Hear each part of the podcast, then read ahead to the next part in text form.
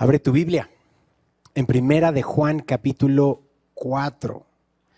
Pero Benji, estamos estudiando Mateo. ¿Qué está pasando? No te preocupes. Primera de Juan capítulo 4. Lo que va a suceder hoy y los siguientes aproximadamente cuatro domingos, vamos a tener una miniserie en el tema del amor de Dios. Es una miniserie de verano.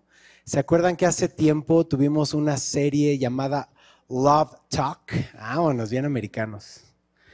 Bueno, vamos a empezar Love Talk volumen 2. Y lo que vamos a hacer, con la ayuda de Dios, es que vamos a estudiar eh, verso a verso la porción de Primera de Juan 4 del 7 al 12. Prácticamente vamos a estar yendo verso a verso cada domingo con la ayuda de Dios y vamos a tener entonces el, eh, el estudio en, en la definición del amor. Nada más me pidieron, antes de que lo olvide y me arranque, los papás que inscribieron a los chicos en la EBB, estén atentos al WhatsApp porque les van a estar enviando información importante acerca de la escuela bíblica de vacaciones a su celular para que tengan este, eh, atención a lo que vayan a escribirles. Listo. Entonces, ah, primera de Juan, capítulo 4. En estas semanas, con la ayuda de Dios, si estás tomando nota, vamos a profundizar en el tema del amor y vamos a comenzar hoy con la definición del amor Vamos eh, a, continuar después con manifestación del amor, la esencia del amor, el llamado del amor y el último domingo de esta serie, en el verso 12, vamos a estudiar la perfección del amor. Y regresaremos con la ayuda de Dios a nuestro estudio verso a verso en Mateo. Así que, ¿ya estás en 1 Juan 4? Vamos a leer versos 7 y 8 y oramos. Así que, iglesia, vamos a leerlo en voz alta juntos, a una sola voz. Primera de Juan 4, 7 y 8. Dice la palabra del Señor, amados, amémonos unos a otros, porque el amor es de Dios.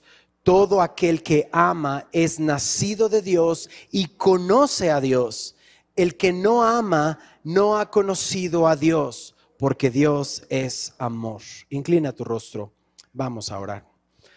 Padre nuestro, recibe la honra y la gloria porque solo tú la mereces.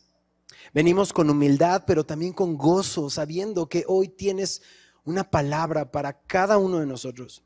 Y estamos confiados en que lo que has dicho, en quién eres tú, en lo que vas a hacer en nosotros y a través de nosotros, por fe en ti. Glorifícate, Señor. Háblanos en esta tarde.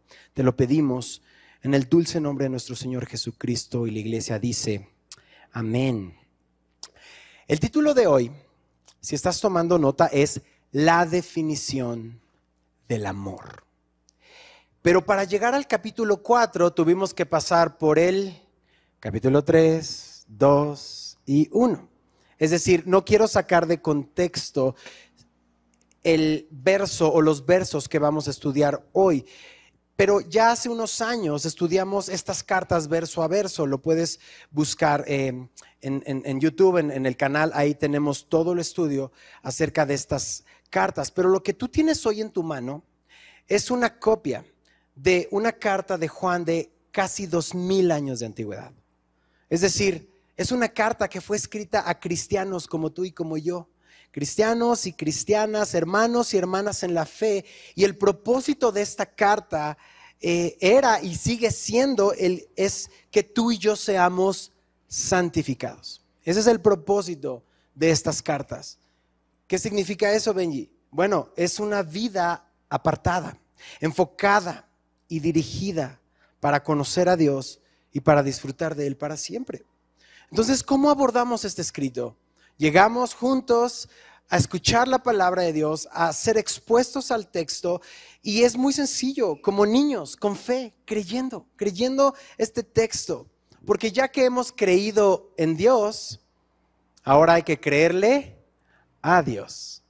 Y vamos a ver lo que la palabra de Dios dice, porque Dios ha usado y sigue usando el poder de su palabra para alimentar nuestro espíritu y venir con fe y recibir su aliento, recibir su esperanza, porque va a suceder algo. Yo no sé cuántos años lleves eh, caminando en la fe, pero recuerda que no es lo mismo estar en el cristianismo a estar en Cristo.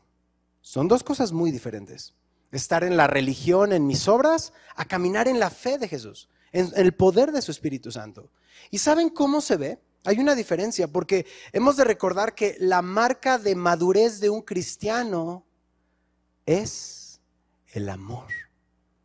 Esa es la marca.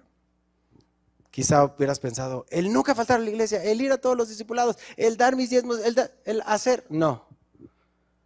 Es creer y al creer amas porque recibes el amor de Dios para darlo. Así que el amor al que nos vamos a referir en estos siguientes versos y en esta serie, los siguientes domingos, es un amor que viene de Dios, porque Dios es amor. Ahora, un contexto más, antes de comenzar verso a verso. Primera de Juan es la carta de las evidencias, eso aprendimos hace unos años. Es decir, Juan está tocando tres temas, si tomas nota y tal vez te acuerdas cuando estudiamos este, este, este estudio, em, este, estas cartas. Luz, amor y vida. Son esos tres temas que se ven en Primera de Juan. Luz, ¿qué más? Amor y qué más? Vida. Ok, así se llamó la serie, luz, amor y vida. Y lo que va a hacer Juan es que va a usar estos tres temas, una especie de espiral, pero es progresivo. Les voy a decir por qué. Porque primero venimos a la luz. ¿Y quién es la luz? Jesús nos amanece, nos damos cuenta de nuestra necesidad de Cristo y nos acercamos a Él porque Él es amor y Él nos empieza a transformar y su amor cubre nuestro pasado, sostiene nuestro presente y nos da esperanza para qué? Para el futuro. Es completo, es una vida renovada, completamente nueva. Y entonces ya en Cristo y en su Espíritu vamos a vivir conforme a lo que Él nos da. Es decir, vivimos una vida que le glorifica. Antes, por eso les decía, si lo hacemos en nuestras fuerzas, vamos a fallar. Una y otra vez, porque lo estamos haciendo en nuestras fuerzas. Pero ahora lo hacemos en el poder del Espíritu Santo. Y sí, hay días muy difíciles, otros más, pero siempre tomados de la mano del Señor, una vida de permanencia en Dios. Y esa vida da fruto. Y el fruto que queremos ver en esta madurez es el amor. Así que ahora sí, regresa conmigo al verso 7, nos arrancamos. Juan comienza diciendo, voy a leer la primera frase, amados, ¿qué? Amémonos unos a otros. La palabra en el original es agapetos, agapao. Es decir, esa es la palabra que está utilizando Juan. Los amados, ¿qué hacen?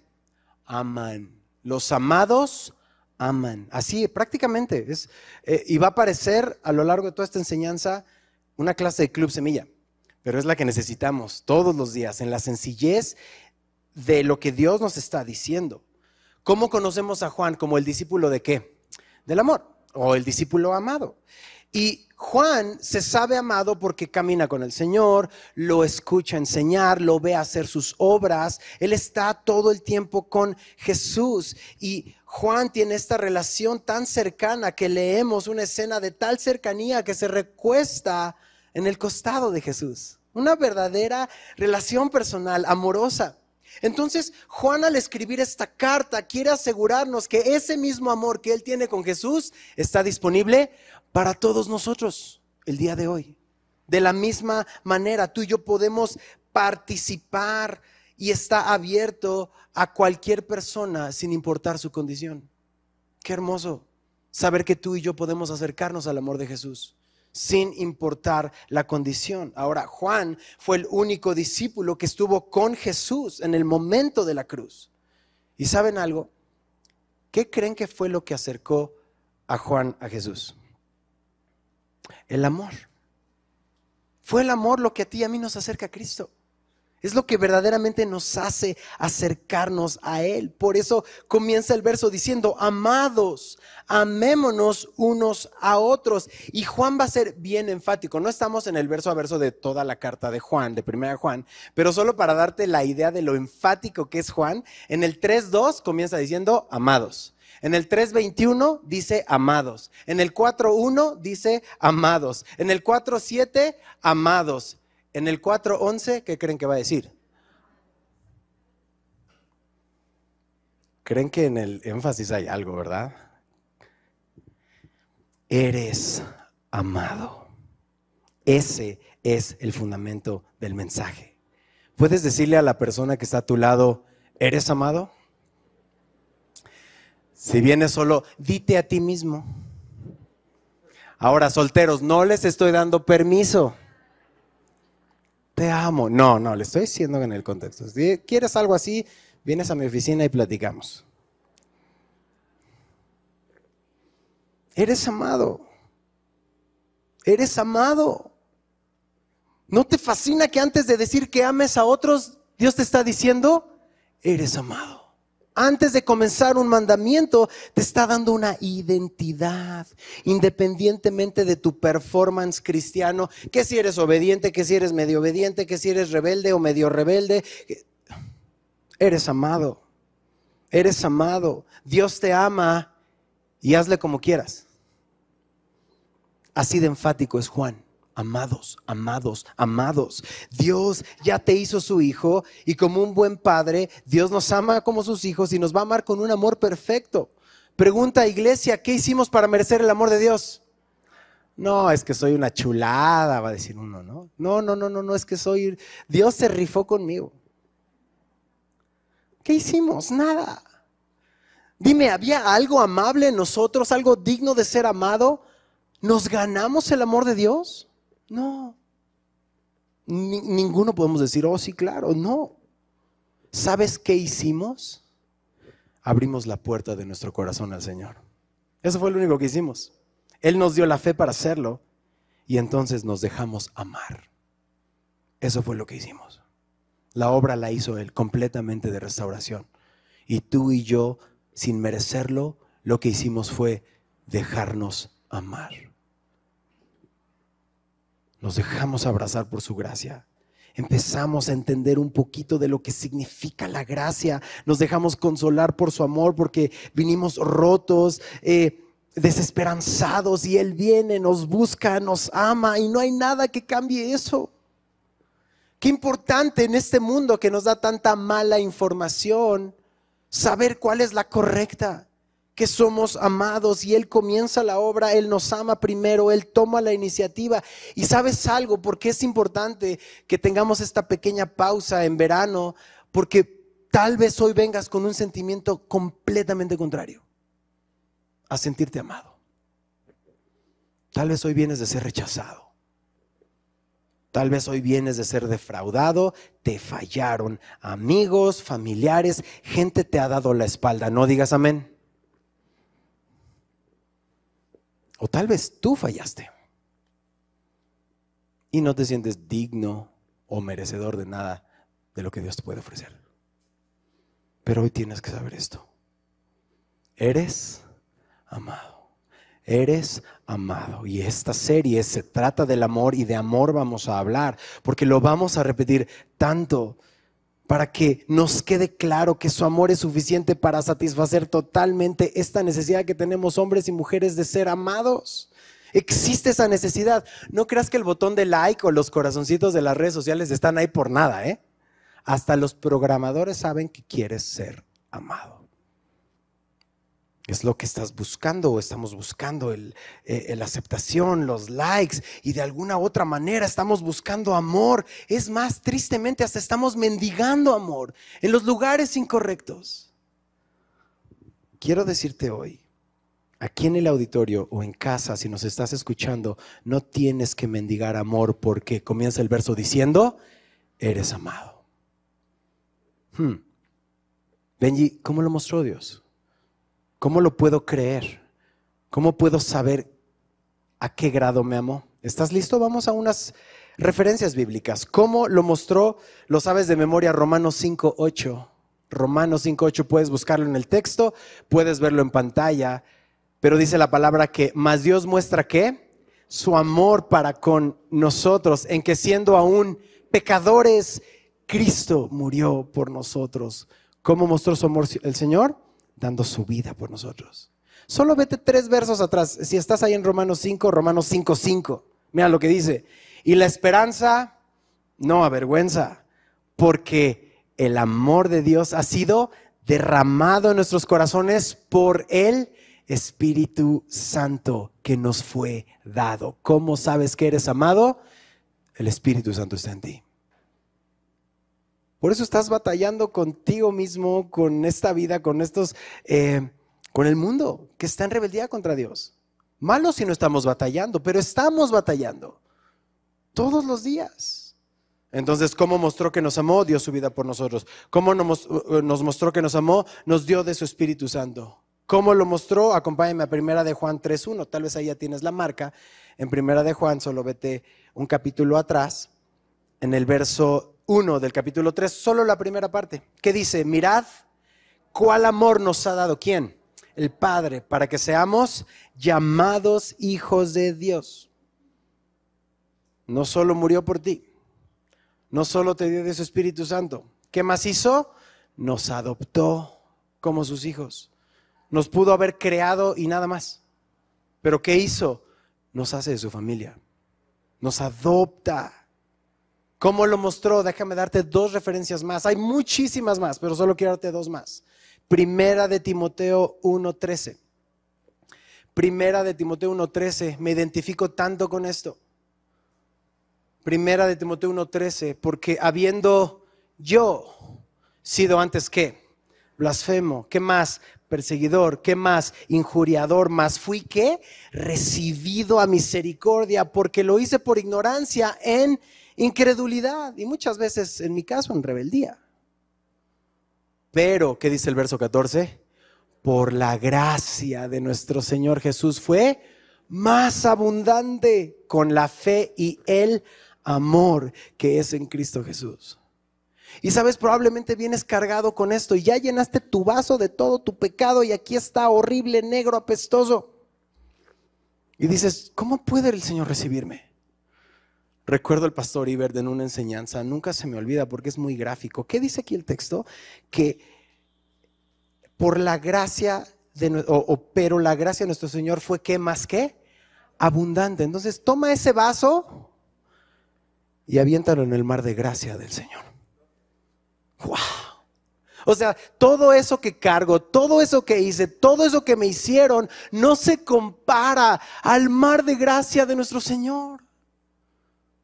Y entonces comienzas a tener perspectiva de quién es nuestro Señor, de cuánto es su amor.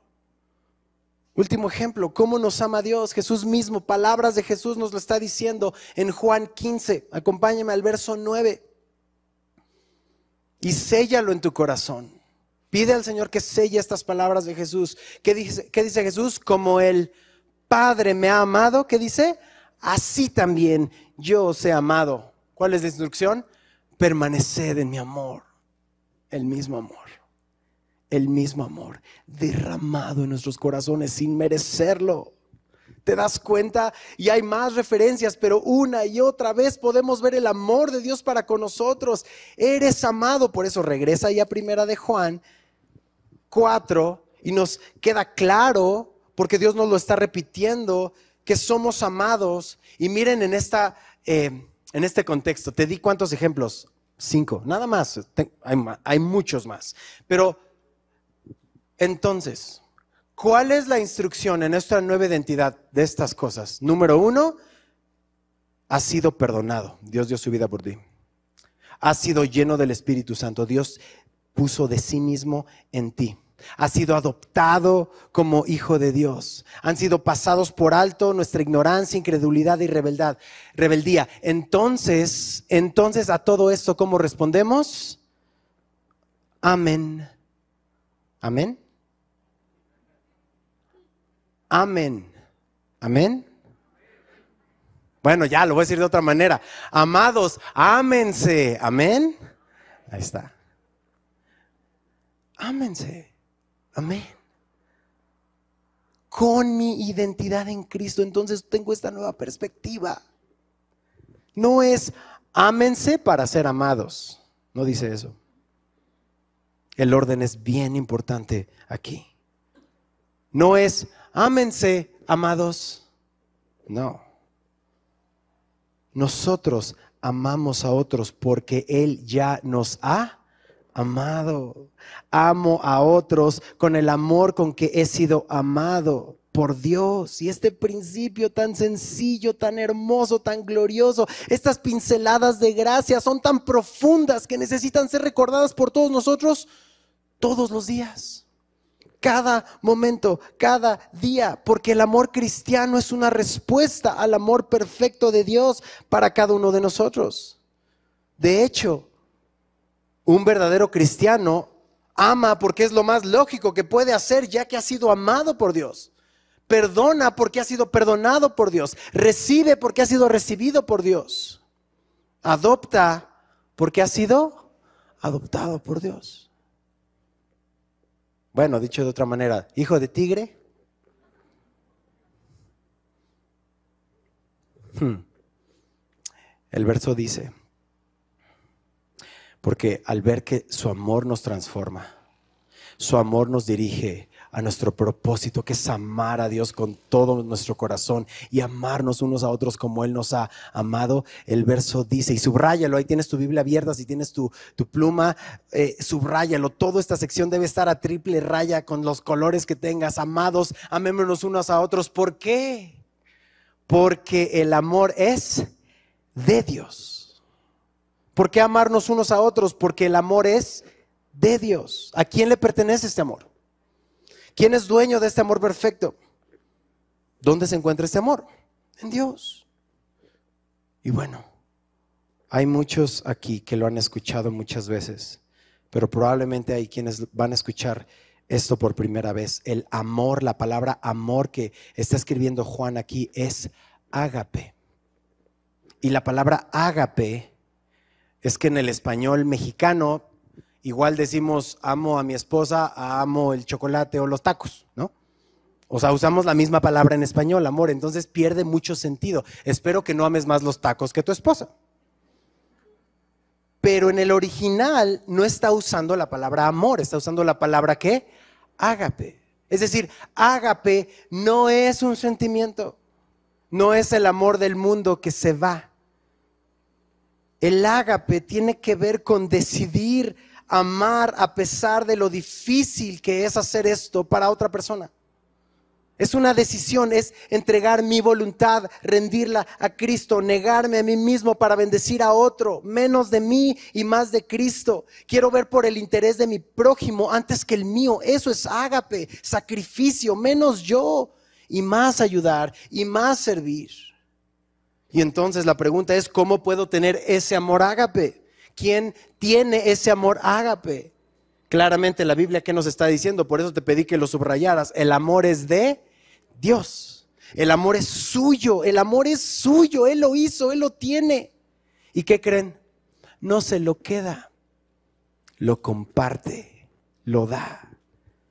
De manera que si yo estoy en Dios, si conozco a Dios, si he conocido a Dios, entonces podemos amarnos, podemos participar de todo lo que le pertenece a Dios.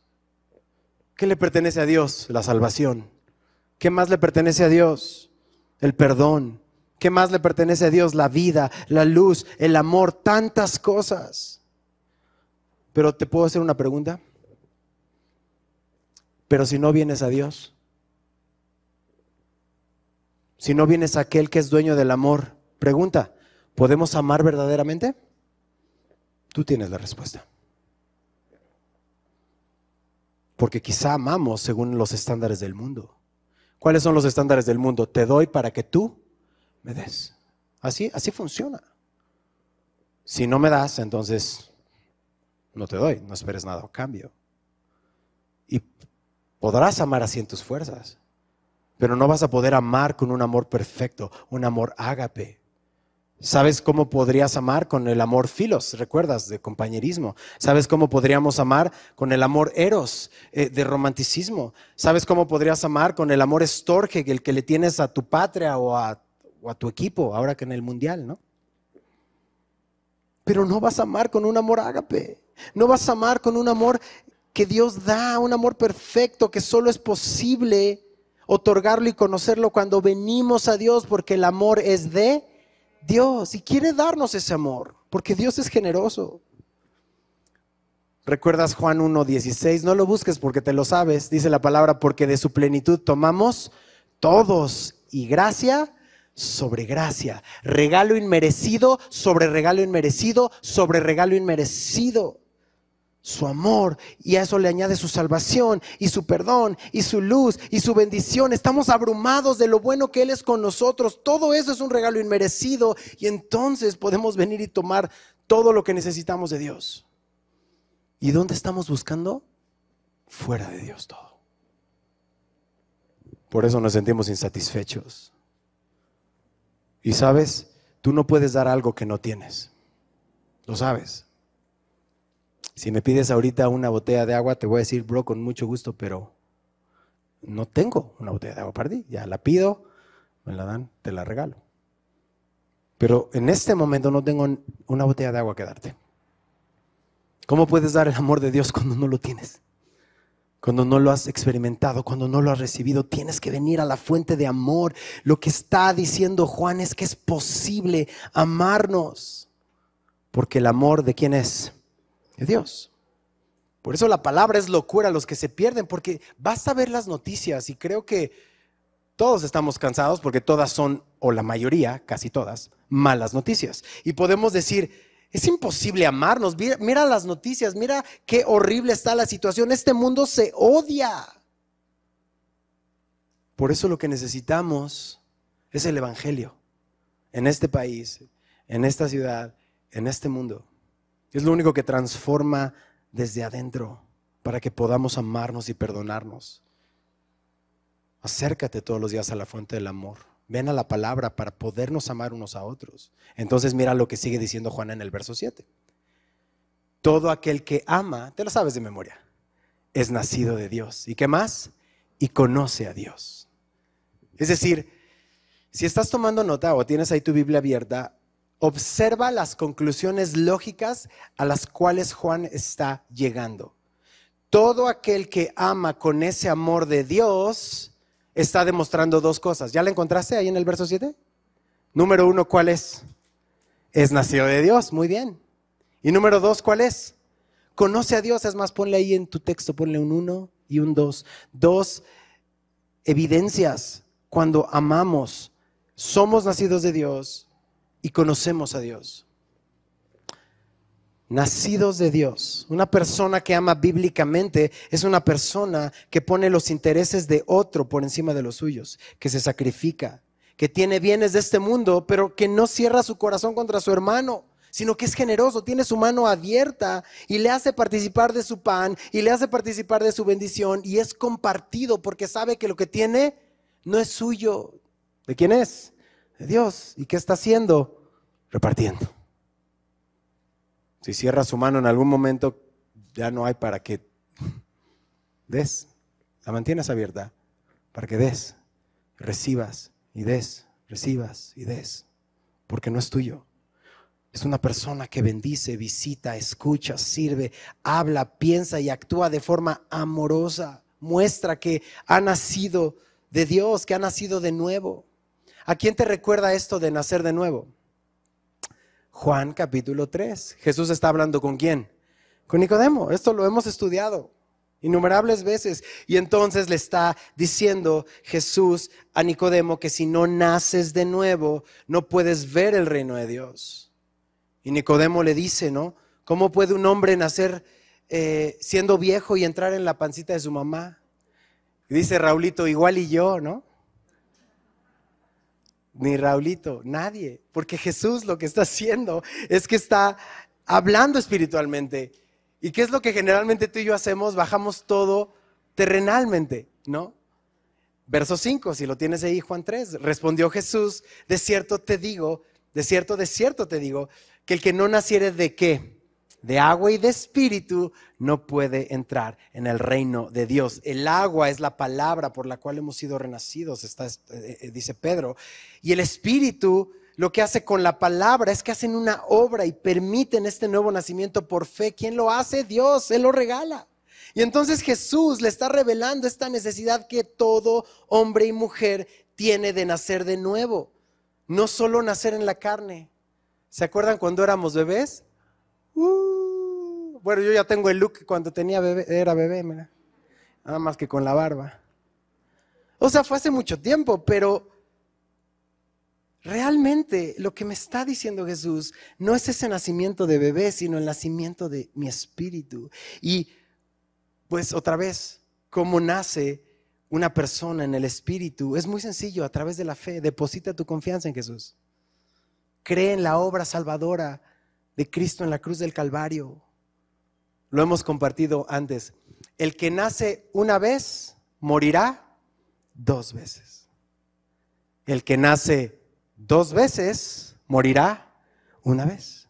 Es decir, si naces en carne únicamente y no hay un nuevo nacimiento, pues vas a morir en tu carne, pero también tu espíritu. Eso es destituido, separado eternamente de Dios, lo peor que le puede pasar a un individuo, una persona. Pero si naces dos veces, es decir, de tu carne y también nace tu espíritu, lo único que va a morir, ¿qué es? Este cuerpo que de por sí ya está, ¿no? Ya. Pero vamos a recibir uno nuevo vas a estar con el Señor para siempre. Entonces, el que tú y yo amemos a los demás demuestra que somos nacidos de Dios porque nos da un nuevo corazón, pero te pedí que notaras una segunda parte. ¿Qué más demuestras? Que conoces a Dios. En español, otra vez, estas palabras son importantes porque conocer no es de, ah, sí he escuchado de él, es de oídas, sí sé más o menos quién es. La palabra en el original es ginosco no es de oídas, es una palabra de un conocimiento personal y directo. Conozco a Dios por experiencia, personalmente a Dios. Es decir, que los que aman han experimentado personalmente el amor de Dios. Inevitablemente se va a mostrar que es cierto que tienes una relación con Dios como amemos a nuestro prójimo. Y es confrontador. ¿Saben por qué es confrontador? Porque a los cristianos nos gusta hacer un montón de eventos para todo. ¿Qué hacemos? Retiros y congresos y conferencias. Y hay veces que pensamos, tal vez algunos, que es como para experimentar a Dios, ¿no? Y entonces ya estás en el evento cristiano y ponemos el ambiente y ponemos la música y la luz y pareciera que así se conoce o se pudiera conocer a Dios pero sales del evento y sales hablando mal del hermano y ya te peleaste con el de enfrente que no se mueve y que no sé qué. Eso nada más pasa aquí, muchachos, a mí. Es constante, es continuo. No que los eventos cristianos estén mal, pero no podemos esperar que eso es. Son oportunidades para presentar el Evangelio y, y tener comunión. Pero verdaderamente se muestra que has conocido a Dios en cómo amas a tu prójimo. Porque si sales de un evento cristiano y de repente seguimos con envidia y amargura y rencor, entonces sin duda hay algo que tenemos que entregar a Dios hoy. Porque conocer a Dios, aquí ginosco a Dios, es una persona que ama inevitablemente. Ha nacido de nuevo y conoce a Dios. Y así llegamos al final del versículo, bueno, de lo que vamos a ver hoy, el verso 8. Solo vamos a ver dos versos hoy. Es una contraparte. Dice, regresa ahí a Primera de Juan, en el verso 8 del capítulo 4. Lee conmigo, ¿qué dice? El que no ama, ¿qué? No ha conocido a Dios porque Dios es amor. Subráyalo, subráyalo. Esa es la definición del amor. El que no ama no ha experimentado verdaderamente el amor de Dios para Juan es blanco y negro. Así es. Es esta teología sencilla pero muy profunda. El que ama, conoce a Dios. El que no ama, Pues no. Ya. No necesitamos más. Aquí está. Pero ¿por qué Juan está tan seguro de esto? Porque la definición de Dios es amor. ¿Qué dice al final? Porque Dios es amor. Así de sencillo y contundente. Ya no solo está diciendo, el amor le pertenece a Dios, lo está llevando un paso más profundo, está diciendo, Dios es amor. Uno de los atributos de Dios es amor. Ojo, no está diciendo que el amor es Dios. Es muy importante también notar esto. El orden es muy importante porque el amor no es el único atributo que define a Dios. Dios tiene muchos atributos y todos son verdad y todos son continuos y todos son perfectos.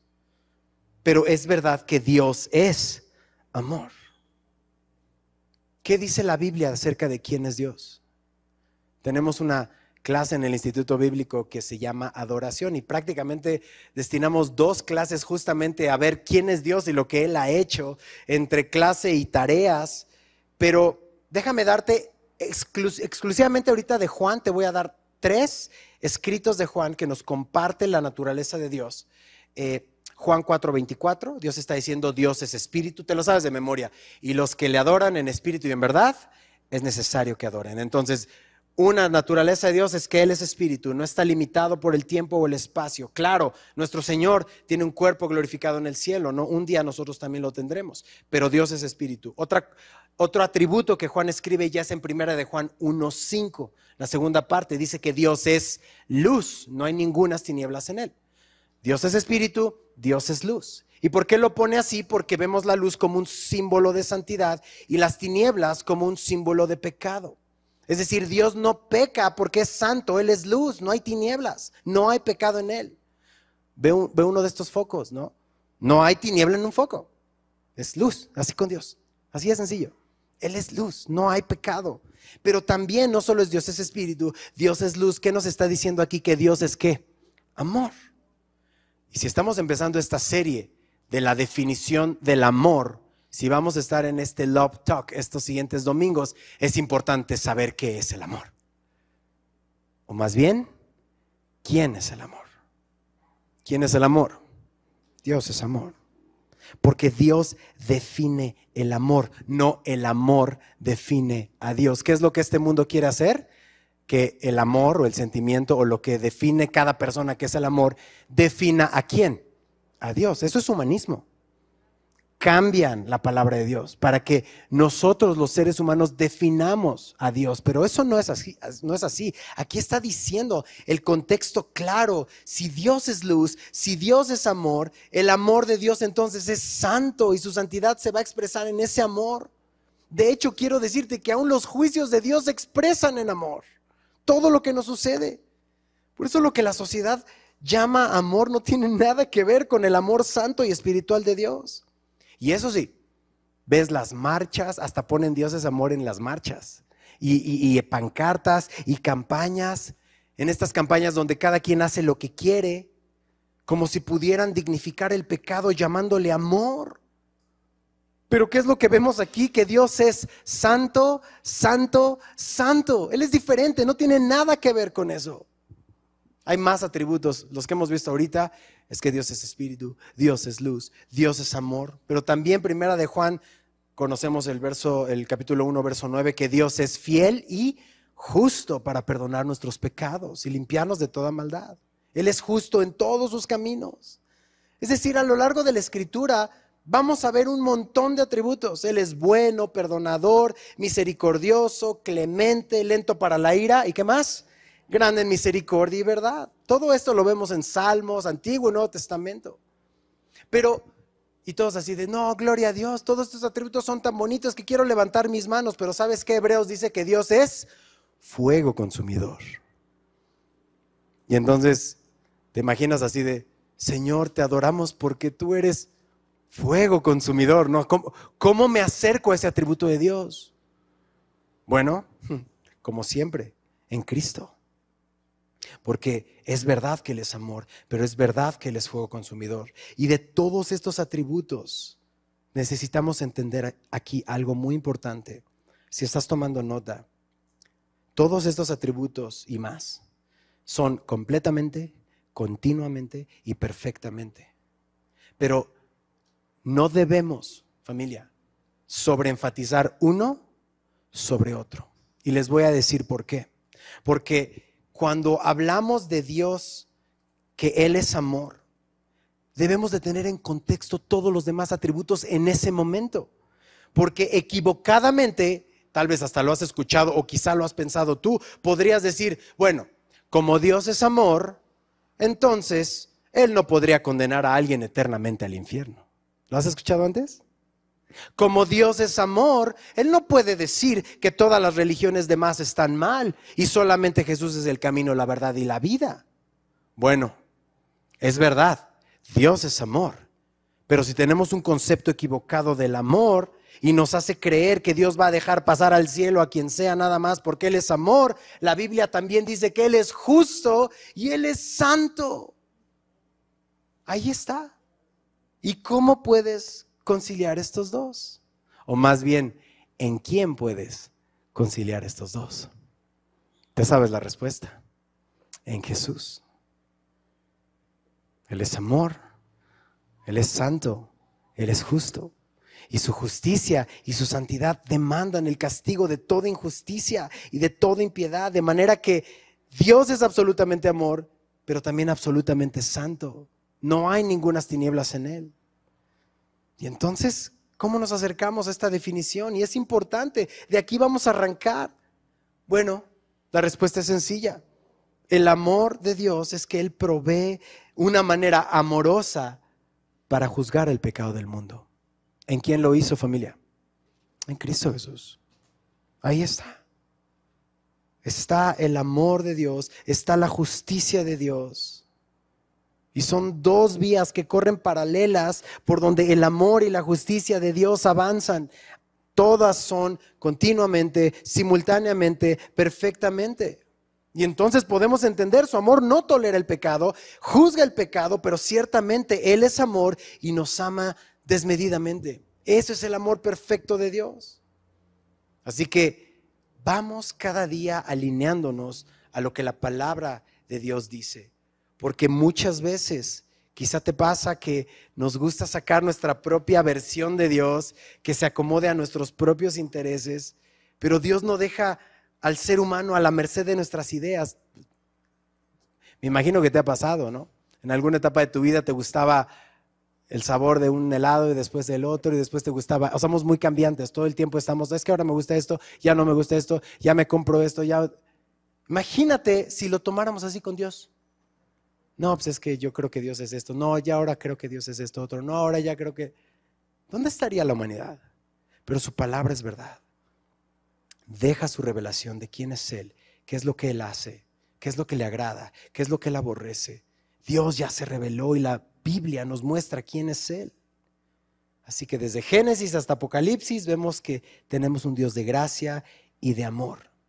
¿Cómo podríamos poner entonces, cuando te pedí que tomaras nota, este concepto de que Dios es amor. Te lo voy a poner de la manera más sencilla y lo más rápido posible.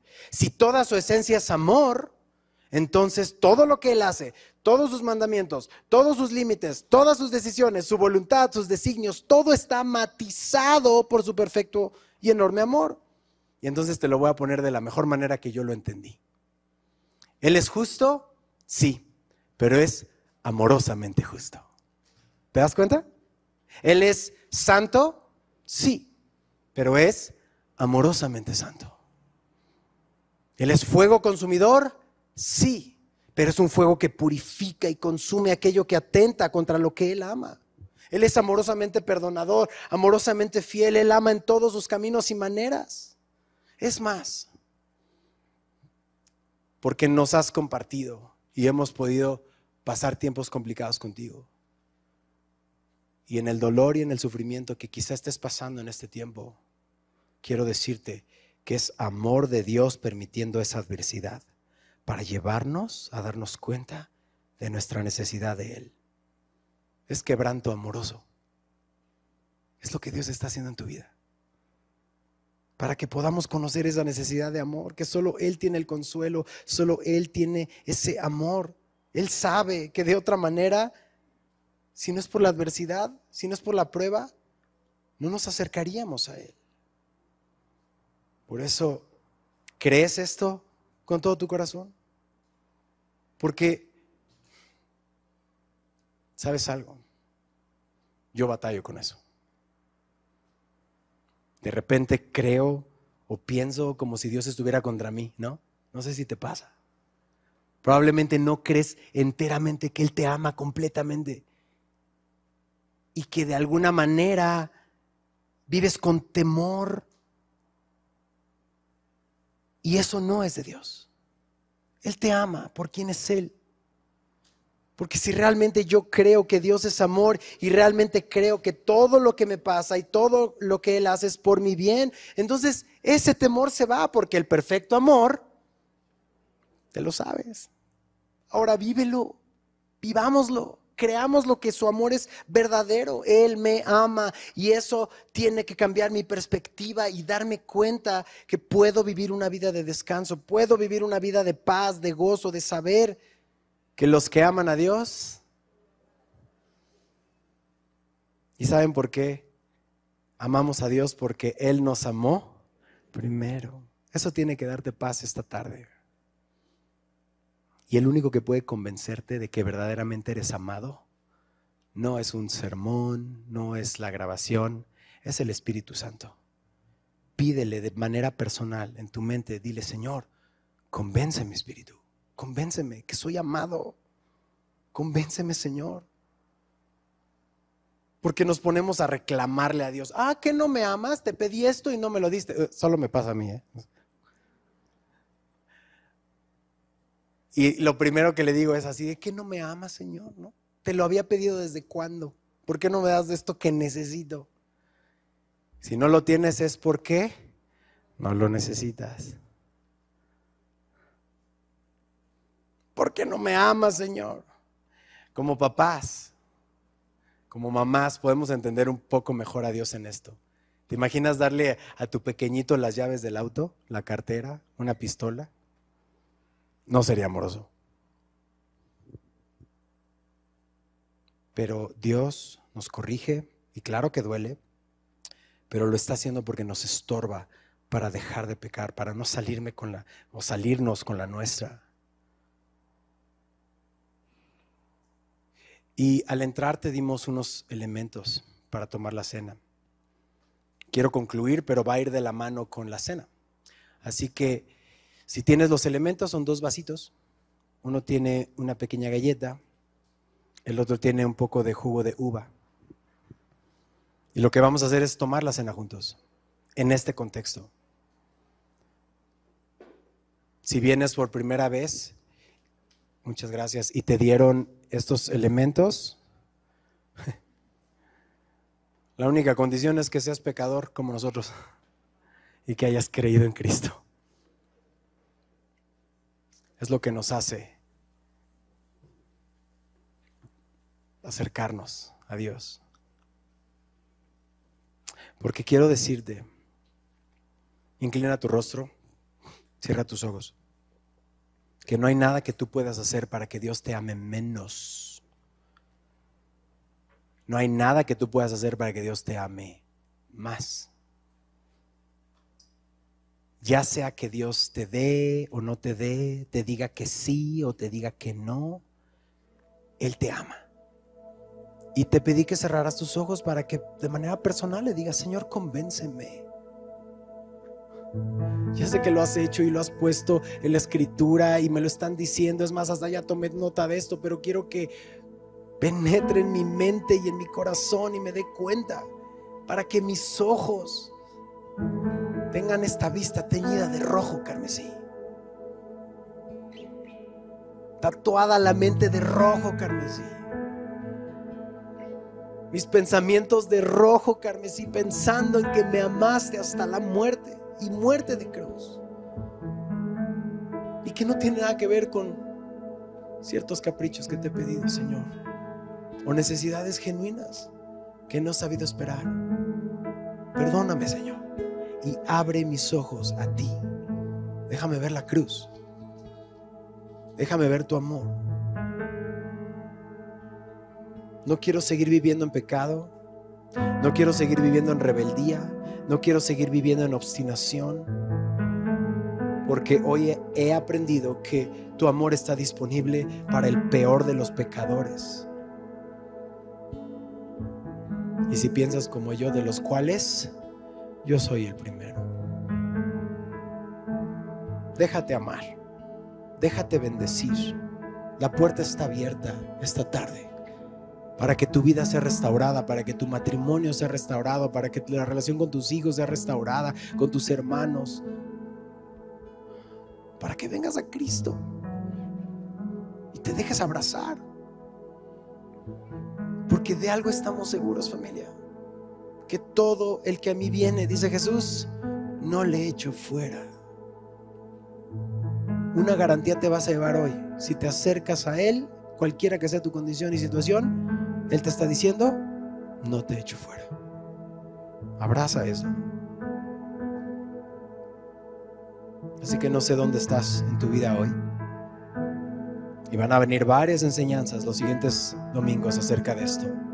Pero no tienes que esperar a que termine la serie para poder empezar a disfrutar de su amor. Disfrútalo desde hoy, disfrútalo desde ya. Ponte a cuentas con Dios. Entrega tu vida, entrega tu pecado, confiesa tu pecado, alcanza misericordia ya, hoy. Y entonces al sentirnos y sabernos amados, podemos amar a otros. Padre, gracias porque nos das esperanza. Gracias porque nos das paz. Perdónanos porque quizá hoy llegamos pensando que tú no podías amar a alguien como nosotros, pero nos das luz y nos llevas a la correcta conclusión de que tú no desechas a nadie. Al contrario, tú quieres que nos acerquemos a ti. Así que te ruego por los méritos de Cristo, por tu obra en el Espíritu Santo en nosotros, haz una obra de salvación, haz una obra de restauración, abrázanos Señor y llénanos de tu Santo Espíritu. Hoy y cada día de nuestra vida. En Cristo Jesús te lo pedimos y la iglesia dice, amén.